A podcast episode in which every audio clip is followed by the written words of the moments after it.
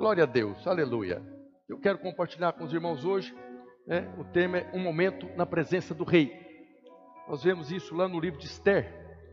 No livro de Esther, capítulo 5, verso 2, está escrito: E sucedeu, e vendo o rei, a rainha Esther, que estava no pátio, ela alcançou graça aos seus olhos. Fala comigo, graça aos seus olhos. Esther alcançou graça aos olhos do rei, e o rei apontou para Esther com o cetro de ouro que tinha na sua mão. E Esther chegou e tocou a ponta do cetro. Os irmãos conhecem a história. Esther precisava agora de falar com o rei, que havia levantado uma ameaça para todo o seu povo. Seu tio Mordecai Mardoqueu havia descoberto essa estratégia ali de um inimigo chamado Amã, que estava dentro ali do palácio, que estava usando o anel do rei para mandar matar todos os judeus, todos os hebreus que estavam ali naquele cativeiro medo-persa. E Esther precisava falar com o rei, mas o rei não chamava, ela não podia chegar livremente a qualquer hora, apesar de ser esposa. Mas ela orou, convocou a nação para um jejum, e ela mesmo falou aquela frase poderosa, né? Se perecer, pereci, mas eu vou lá no nome do meu Deus, no nome do Senhor dos Exércitos. E ela foi. E aqui fala que o rei a viu. E quando o rei, o rei a viu, ela ali no pátio, ela alcançou graça diante dos olhos do rei. Por que, que o rei concedeu graça para Esther? Porque a amava. O rei amava Esther. E quando viu que ela estava fazendo algo que não poderia ser feito, ele concedeu graça e favor, estendeu para ela o cetro de ouro. E ela foi lá e tocou no cetro, a partir daí desenvolveu um processo que acabou trazendo libertação para todo o povo. Essa é a nossa condição também. Nós tivemos um dia na presença do nosso rei. Um dia na presença do rei trouxe salvação para Esther e para todo o povo dela. A mesma coisa aconteceu conosco. Um dia na presença do nosso rei trouxe salvação eterna para nós. Naquele dia que nós estivemos pela primeira vez na presença do nosso Rei, porque Ele nos amou de tal maneira, Ele estendeu o seu cetro de glória, o cetro de ouro, e concedeu para nós favor. Nós somos um povo que estamos debaixo do favor de Deus. Não depende do que você anda fazendo ou vai fazer, depende daquilo que Ele fez. Naquele dia que você esteve na presença dEle, naquele único momento, Ele estendeu o cetro e liberou sobre a sua vida o seu favor. O Rei Jesus já apontou para nós o seu cetro de glória. E nós estamos agora debaixo do favor imerecido. E esse ano de 2022, Deus nos deu essa palavra, o ano da aceleração. Ele já liberou e muitos irmãos já estão experimentando essa aceleração.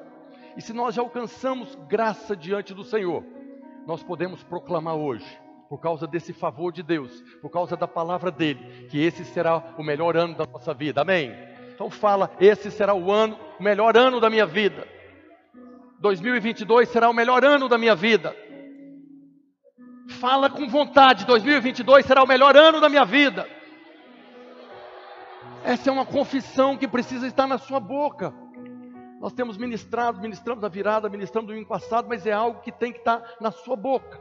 A expressão da sua fé não é um sentimento, mas é algo que você está proclamando. Quando nós proclamamos que esse ano será um ano de aceleração na minha vida, e esse será o melhor ano da minha vida, porque o Senhor vai acelerar a sua bênção, eu estou expressando a minha fé.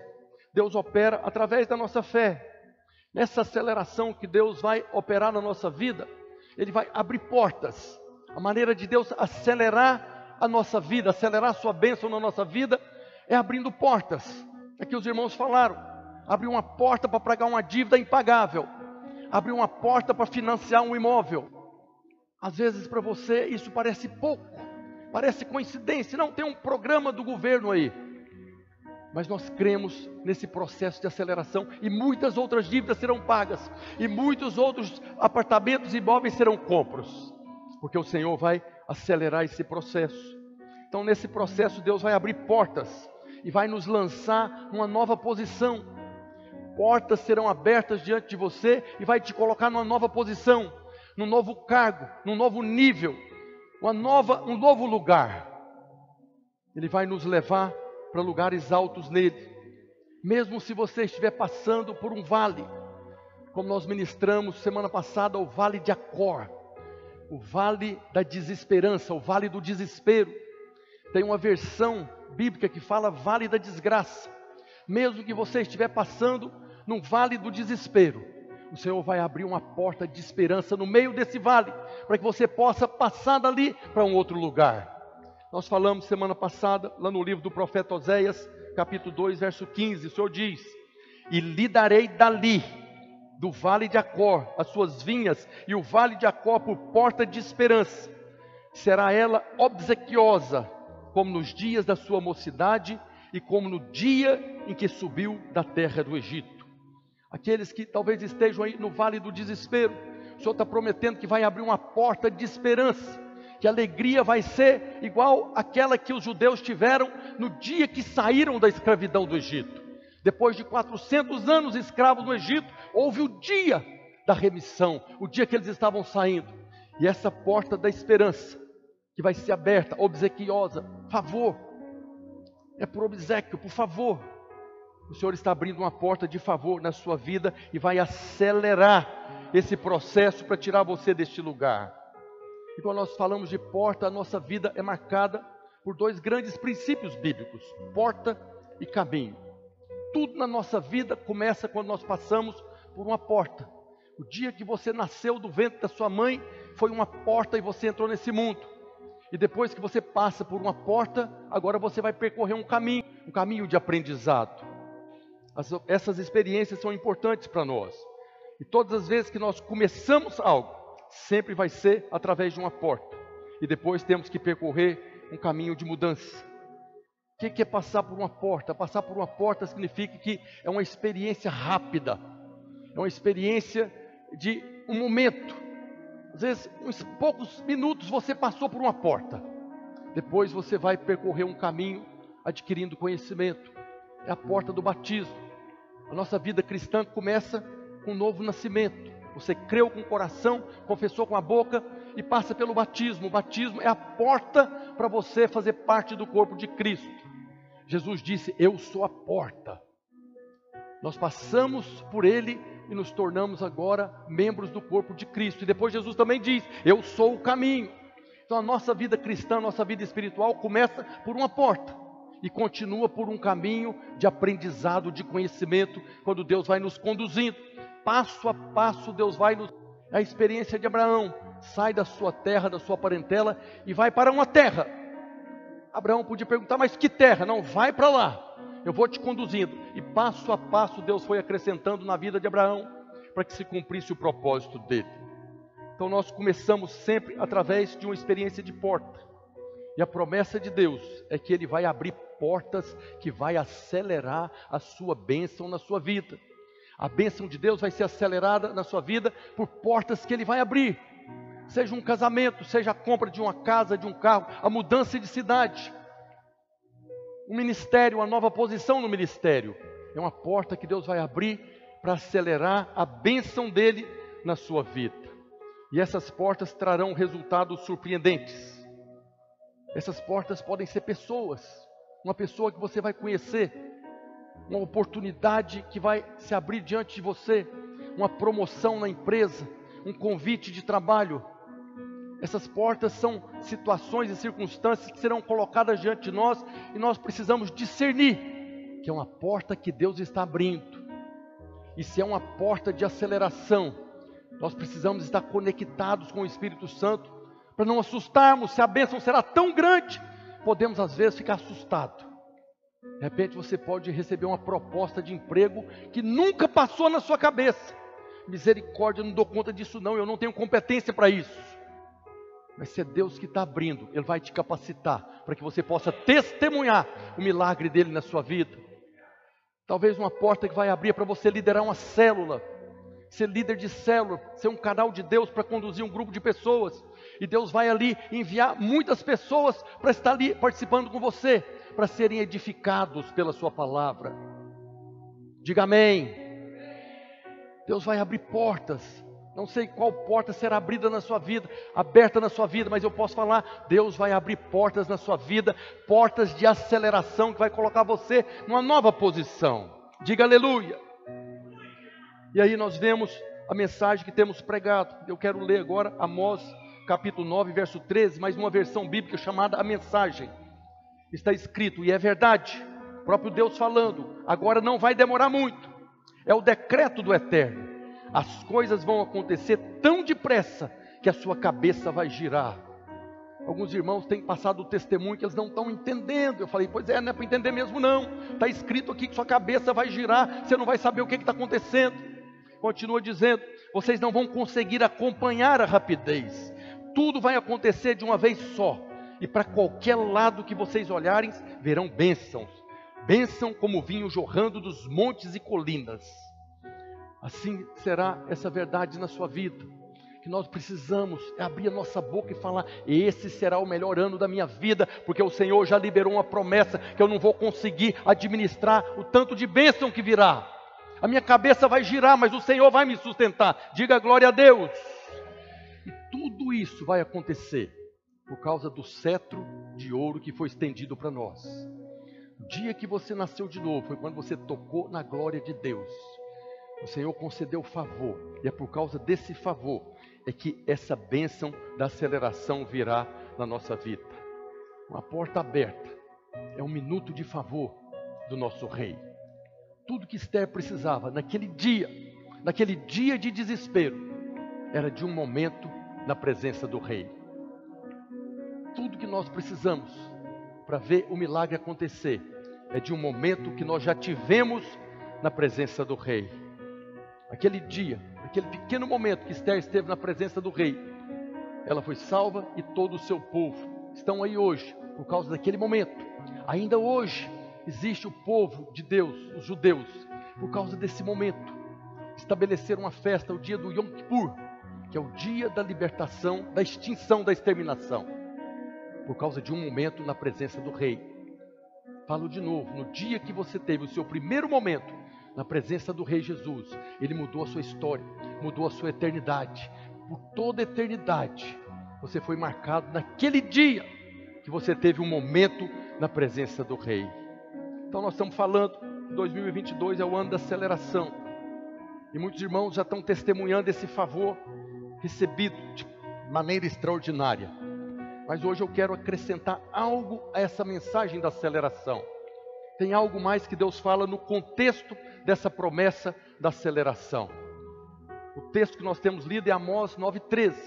Mas quando nós voltamos dois versículos, Deus fala algo que é muito importante para nós.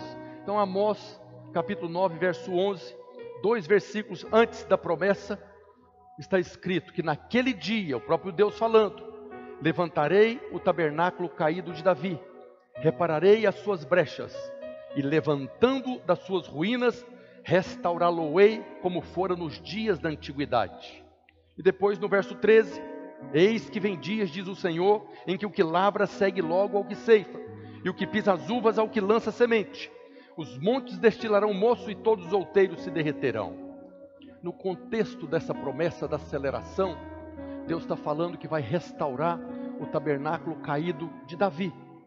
No Velho Testamento, nós vemos que teve dois tabernáculos: teve o tabernáculo de Moisés né, que foi feito no tempo da peregrinação no deserto, e sempre ficou no deserto. Mas depois de muito tempo, quando Davi levou a arca para Jerusalém, ele construiu o tabernáculo, chamado tabernáculo de Davi. E os dois tabernáculos eram completamente diferentes. No tabernáculo de Davi, o foco era a arca da aliança, que simboliza a presença de Deus. No tabernáculo de Davi, o foco era a presença de Deus.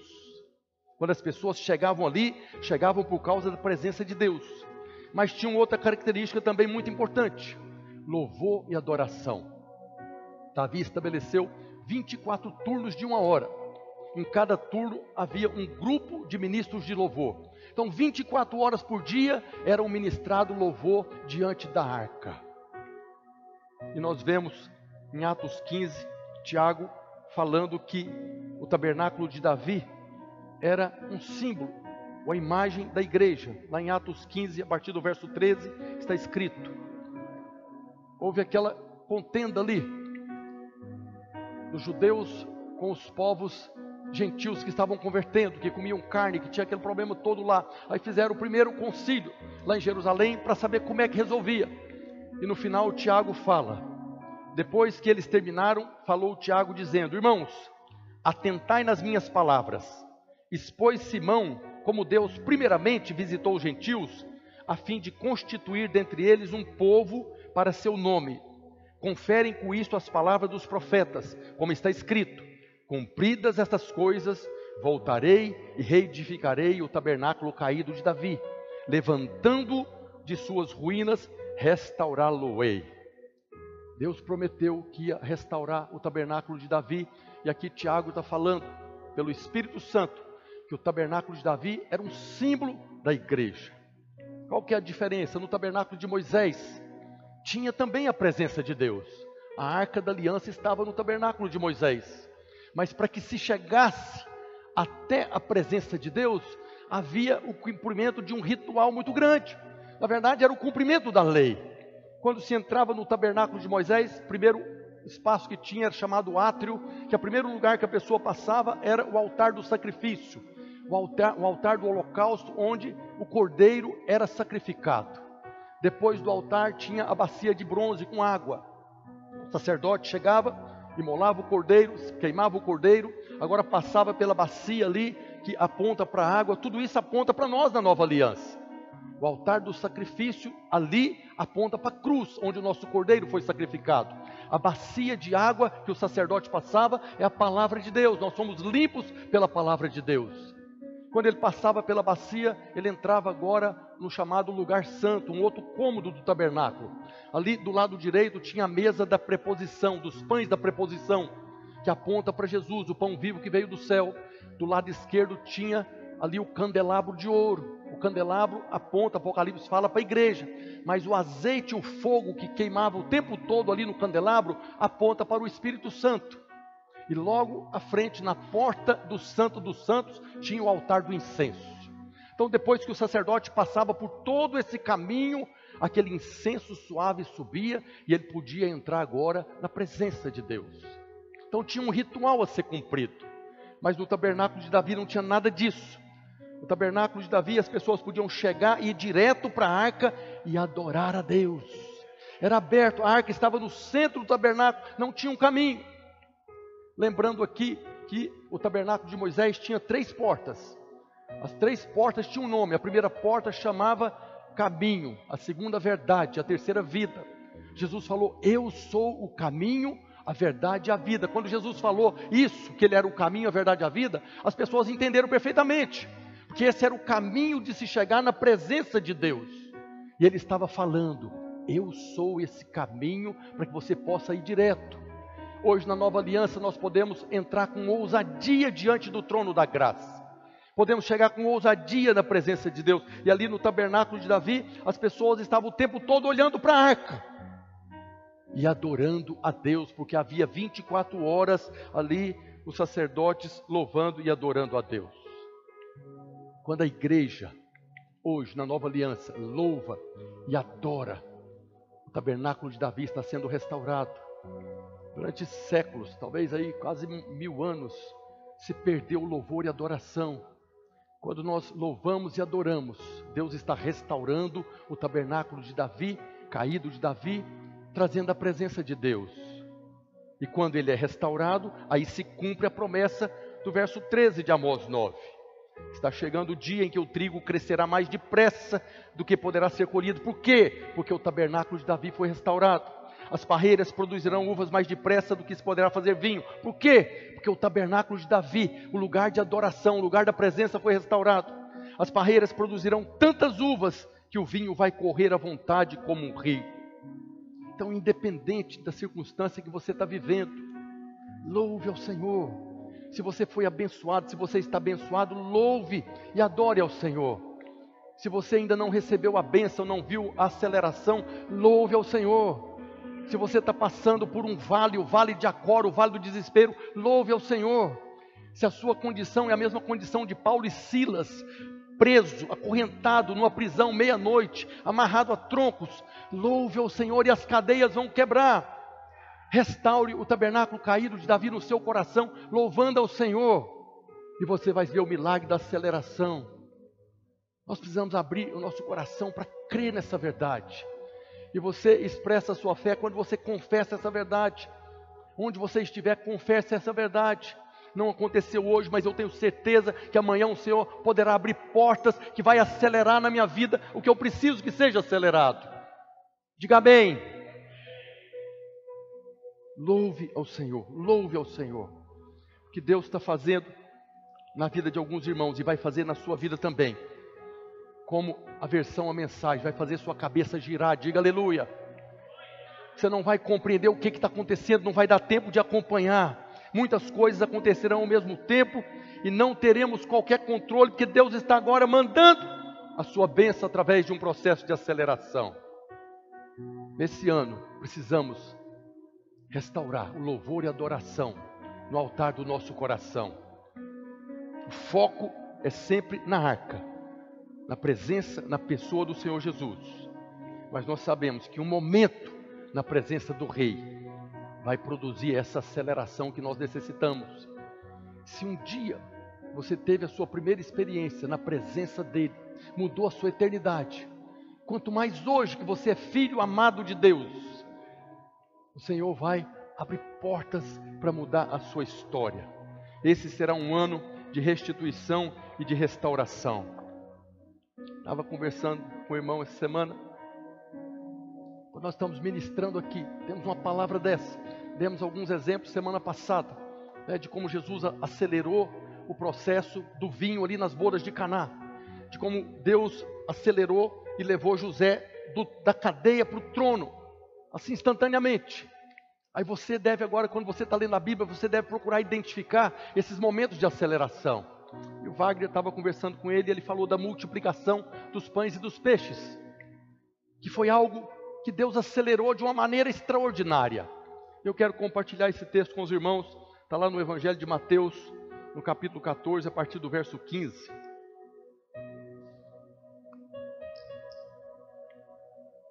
Está escrito no Evangelho de Mateus: Ao cair da tarde, vieram os discípulos a Jesus e lhe disseram: O lugar é deserto, não tem nenhuma taberna, e vai adiantar da hora. Despede, pois, as multidões para que, indo elas pelas aldeias, comprem para si o que comer. Jesus, porém, lhes disse: Não precisam retirar-se, dai-lhes vós mesmo de comer. Isso aqui, sempre que eu leio isso aqui, eu fico olhando para a cara dos discípulos, né? Os, os entendidos aí, diz que tinha 20 mil pessoas lá, e não tinha nenhuma taberna para comprar nada lá. Pessoal, o povo está com fome, libera eles para ir embora, que eles vão comprando aí nas aldeias, né? 20 mil pessoas vão limpar as aldeias todas aí, o que tem para vender. Mas Jesus falou: Não, não precisa mandar eles embora, não. Dá vocês mesmo comida para eles. Por que, que vocês não dão comida para eles? Guarda no seu coração o dar comida para eles. E continuou o texto, os discípulos dizendo: Não temos aqui senão cinco pães e dois peixes. Então Jesus disse: Trazei-vos. E tendo mandado que a multidão se assentasse sobre a relva, tomando os cinco pães e os dois peixes, erguendo os olhos ao céu, os abençoou depois, tendo partido os pães, deu-os aos seus discípulos e, e estes às multidões. Todos comeram e se fartaram, e dos pedaços que sobejaram, recolheram ainda doze cestos cheios. E os que comeram foram cerca de cinco mil homens, além de mulheres e crianças. Foi um milagre extraordinário. Tinha cinco pães e dois peixes. E Jesus fez isso multiplicar e encheu doze cestos e doze discípulos, cada um pegou um cesto desse. E à medida que ia andando na multidão, né, eu fico pensando, por que, que Jesus não mandou fazer fila, cada um vem e pega, né? Não mandou o povo sentar, agora falou para os discípulos: vocês vão dar comida para eles, guarda no seu coração, dá comida para eles. Cada um pegou um cesto e saiu agora levando para as pessoas. E cada um que pegava um pão e um peixe, aparecia outro pão e peixe. Pegava aqui, aparecia outro pão. Pegava, pegava, aparecia. E esses cinco mil homens, mais as mulheres e crianças, foram tirando. No final, doze cestos cheios. O cesto não esvaziou. Eles saíram com o cesto cheio, pesado, e voltou com o cesto cheio, pesado. Estavam tão cansados que esqueceram depois, que na próxima, no, no, na continuação do texto, eles pegaram um barco e esqueceram de levar pão. Serviram essas pessoas. Né? Os estudiosos aí dizem que tinha 5 mil homens, né? e conforme a família judia naquela época lá, cada um tinha cinco, seis filhos, mais a esposa, então tinha 20 mil pessoas ali. E aí você pode ver, num instante, Jesus serviu comida para 20 mil pessoas. 20 mil pessoas no instante. O Senhor fez um milagre extraordinário. Nós sabemos, né, quem tem restaurante, o Ebinho, Alessandro tem padaria, não é fácil fazer comida para 20 mil pessoas. Já imaginou? Um ginásio inteiro lotado de 20 mil pessoas, você fazer comida para esse povo, tudo para eles comerem até se fartar. Não é um pedacinho para cada um, não. Comer até ficar tufado. Um momento na presença do rei alimentou 20 mil pessoas. Um momento na presença do Senhor, 20 mil pessoas foram alimentadas. Eu pesquisei a respeito desse milagre. A internet faladeiro pode me falar que um saco de farinha de 25 quilos, ele produz mais ou menos 600 pães de 50 gramas. É isso, Alessandro? Um saco de farinha faz mais ou menos 600 pães. E aí eu fiz a regra de três simples ali, e vai ser preciso mais de 800 quilos de farinha para fazer 20 mil pão. Se tinha 20 mil pessoas ali que comeu pão e peixe, então você pode concluir que houve 20 mil pães e 20 mil peixes, ou 20 mil pedaços de pães e 20 mil peixes que foi servido para aquelas pessoas. Para se fazer 20 mil pães, precisaria de mais de 30 sacos de farinha, quase uma tonelada de farinha ia ter que pegar isso tudo, misturar com água, fazer aquele processo todo, bater a massa, depois deixar descansar e depois arrumar forno, passar pão para esse povo tudo. Quanto tempo levaria para se preparar 20 mil pães para servir para essa multidão que estava ali? Quanto tempo, Alessandro? Quanto tempo na sua padaria você conseguiria preparar 20 mil pães? Dois dias? Uma semana? Três dias, 20 mil pães. Deixa descansar, assa, está pronto o pão. Mas tem uns peixes também. 20 mil peixes. 20 mil peixes que tinha que ser pescado. Né? Tinha que pegar 20 mil peixes. Quanto tempo levaria para pegar 20 mil peixes? Se fosse em Goiás, 10 anos não pega, não tem peixe em Goiás. Mas os rios aqui são muito bons, tem muita fartura de peixe.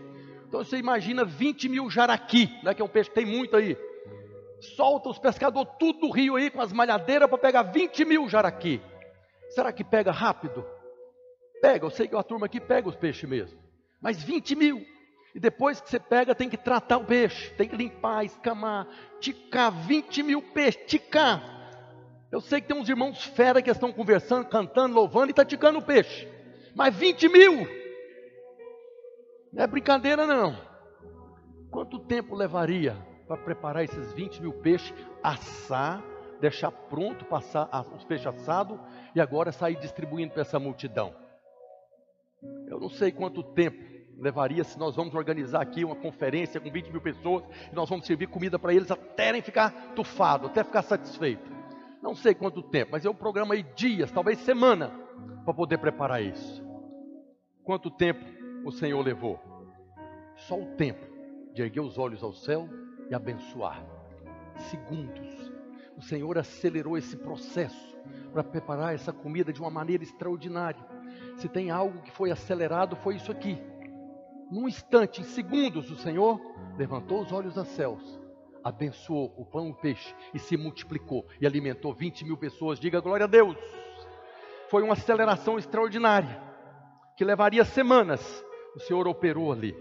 E nós estamos falando do ano de aceleração na sua vida o mesmo Deus que acelerou esse processo para alimentar 20 mil pessoas, o mesmo Deus que acelerou o processo para transformar água no bom vinho nas bodas de Caná, o mesmo Deus que tirou José da cadeia e acelerou direto para o trono, é o mesmo Deus que vai acelerar na sua vida, diga aleluia. Eu estou ministrando para gerar fé no seu coração, para você receber fé, para que o milagre possa acontecer na sua vida. É o mesmo Deus que operou esse milagre extraordinário. É o mesmo Deus que vai acelerar o crescimento da sua célula, a multiplicação da sua célula. É o mesmo Deus que vai acelerar o processo da edificação do reino, do crescimento da igreja, das igrejas. É um processo de aceleração que a Bíblia está cheio dela. Quando você estiver lendo a Bíblia, observa. Todo milagre praticamente é um milagre de aceleração.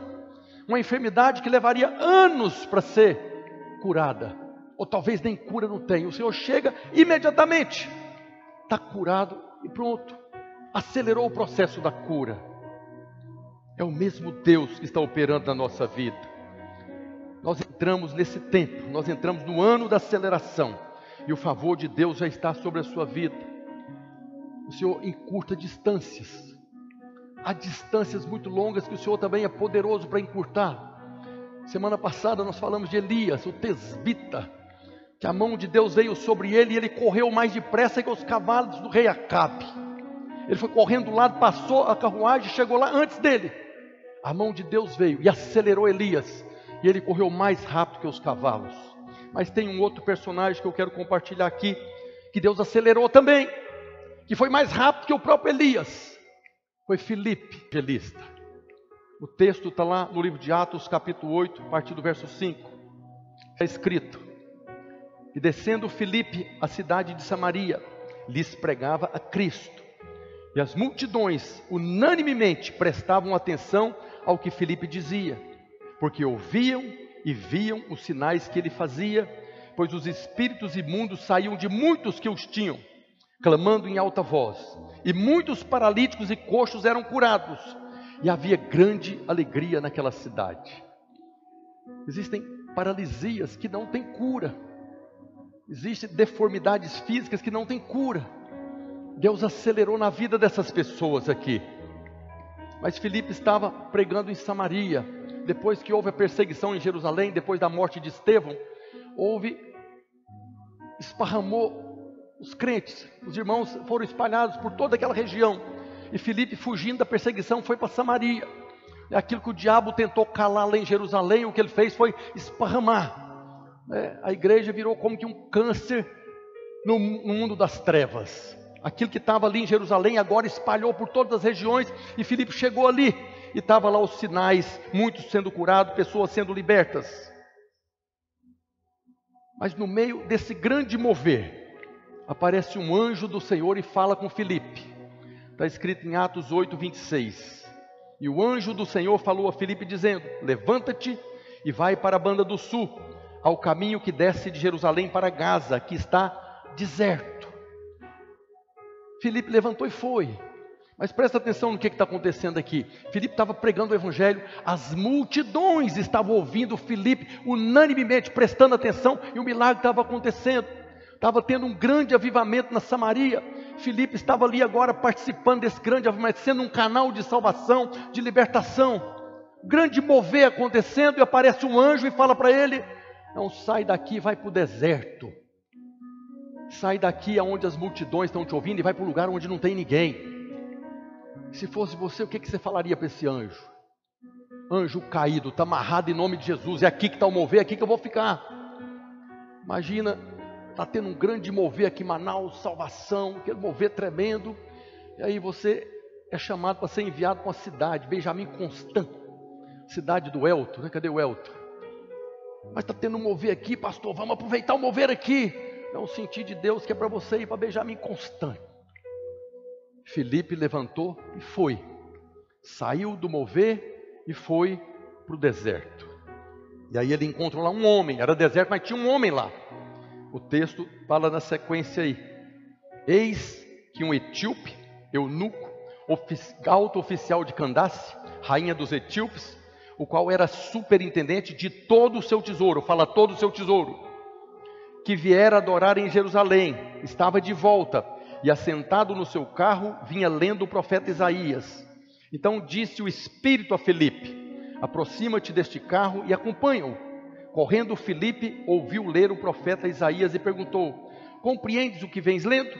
Ele respondeu: Como poderei entender se alguém não me explicar? Se ninguém me falar? E convidou Felipe a subir e a sentar-se junto a ele. Ora, a passagem da escritura que estava lendo era: Foi levado como ovelha ao matadouro, e como um cordeiro mudo perante o seu tosqueador, assim ele não abriu a boca. Na sua humilhação lhe negaram justiça. Quem lhe poderá descrever a geração? Porque da terra a sua vida é tirada. Então o eunuco disse a Filipe: Peço-te que me expliques a quem se refere o profeta Isaías. Fala de si mesmo ou de algum outro? Então Filipe explicou: e começando por esta passagem da Escritura, anunciou-lhe a Jesus. Seguindo eles caminho fora, chegando a certo lugar onde havia água, disse o eunuco: Eis aqui água, que impede que eu seja batizado. Filipe respondeu: É lícito, se crês de todo o coração.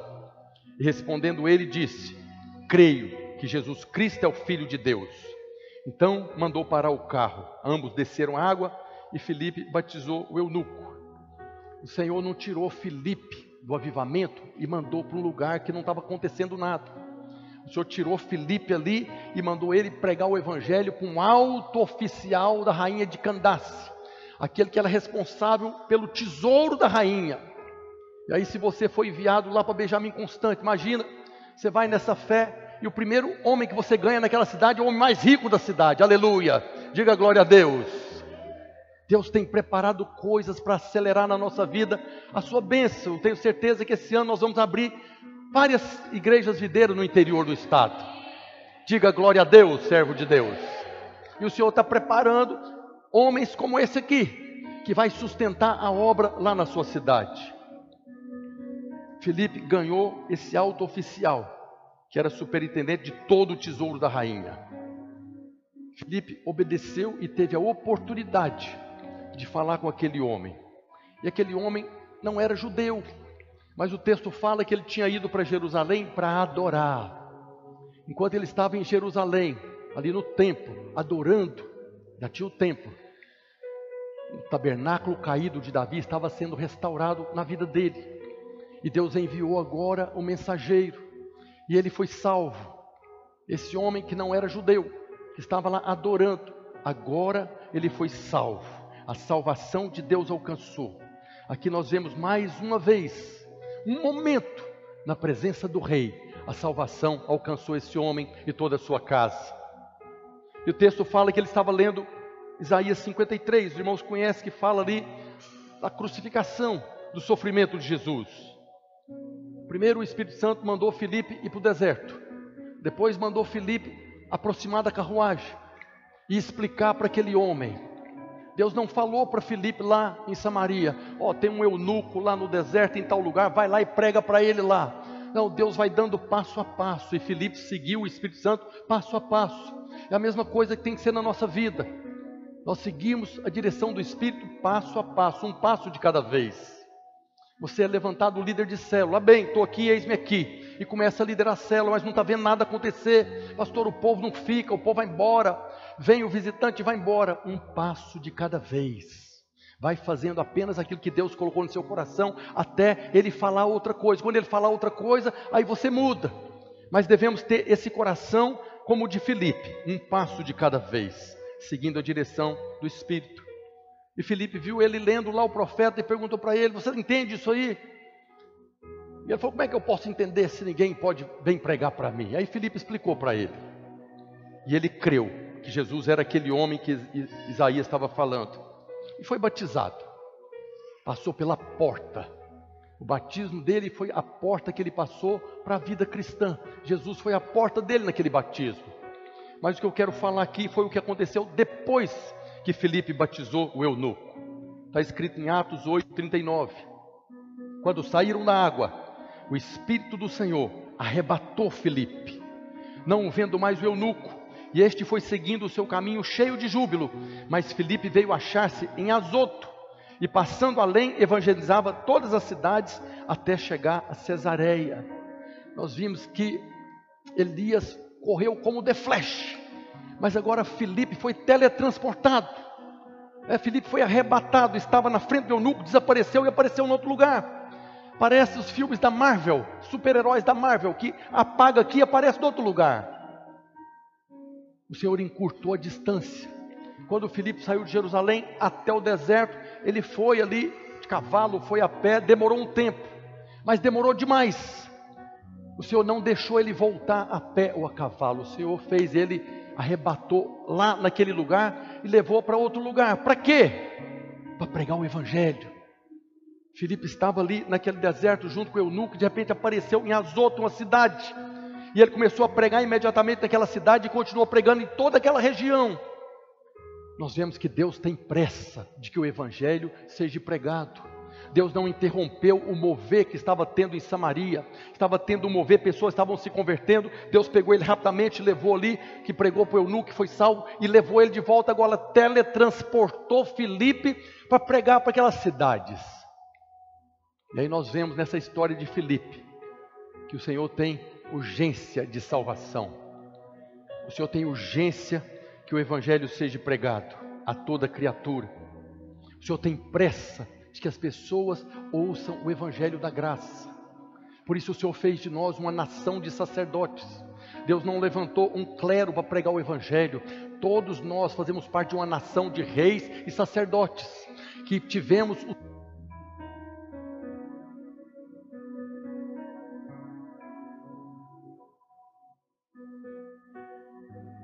O Senhor já apontou para nós o cetro da glória, o cetro de ouro, já nos concedeu favor para sermos abençoados e também para sermos abençoadores, de testemunharmos que um momento na presença do Rei mudou a nossa história e falarmos para as pessoas: um momento na presença do Rei vai mudar a sua história também. O Senhor tem pressa de que as pessoas ouçam a mensagem do Evangelho, por isso ele acelerou a viagem de Filipe. Nós falamos que Deus tem pressa, mas Deus tem pressa, pastor.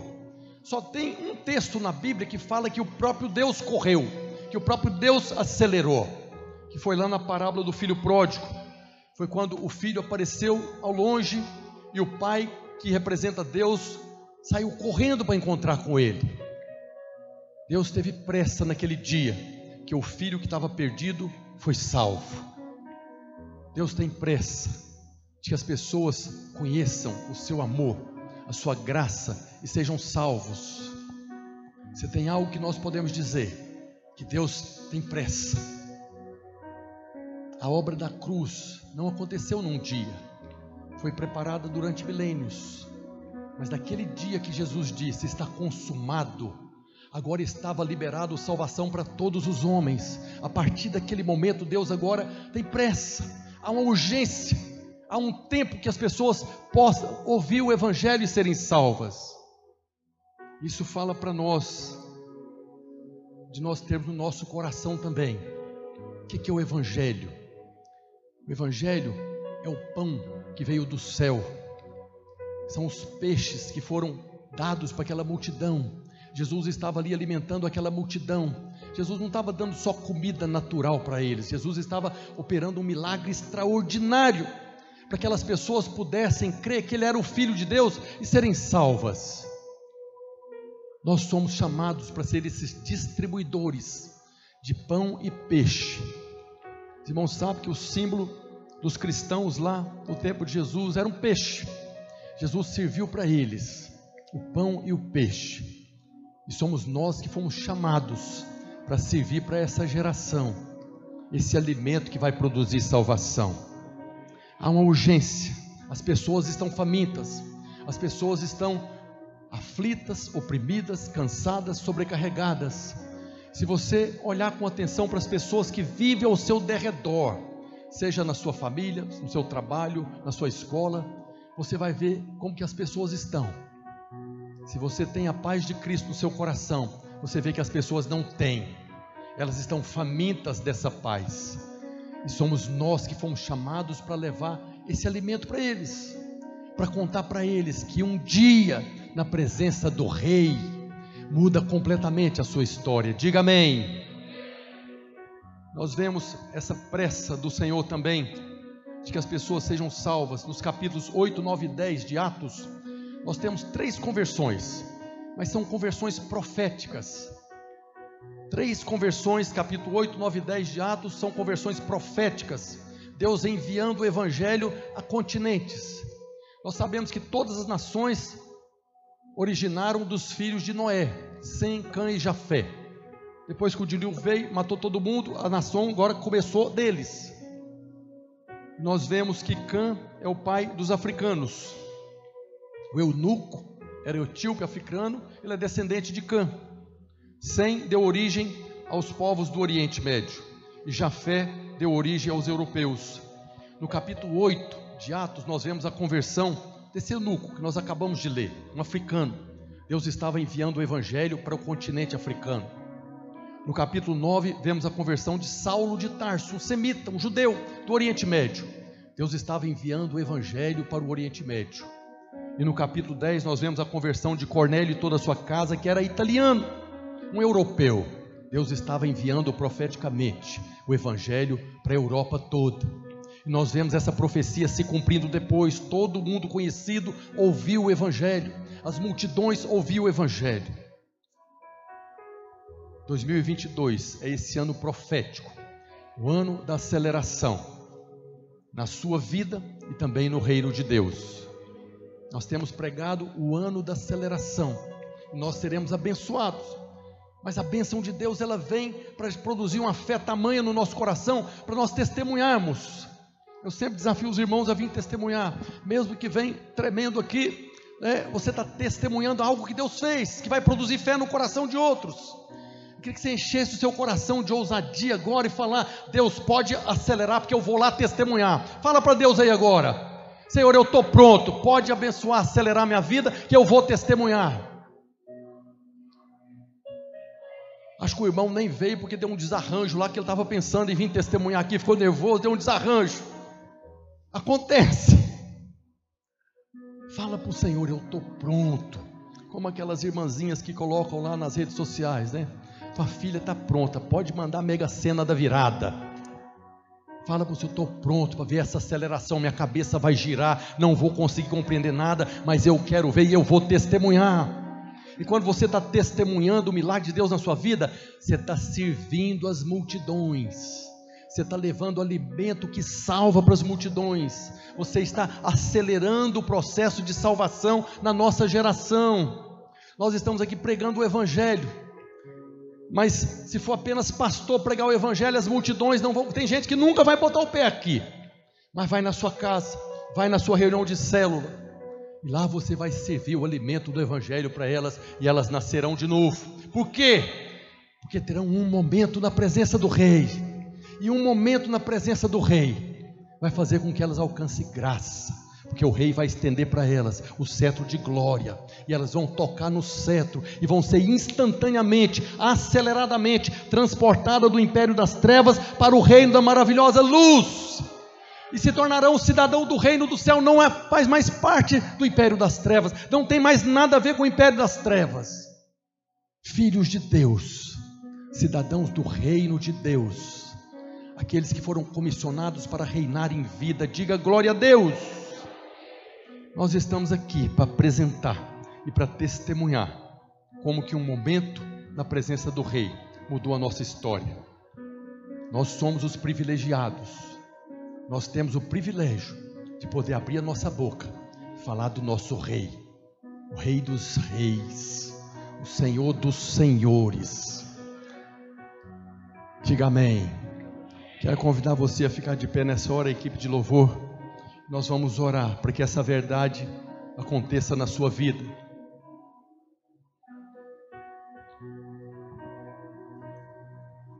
Ore para que essa verdade aconteça na sua vida rápida.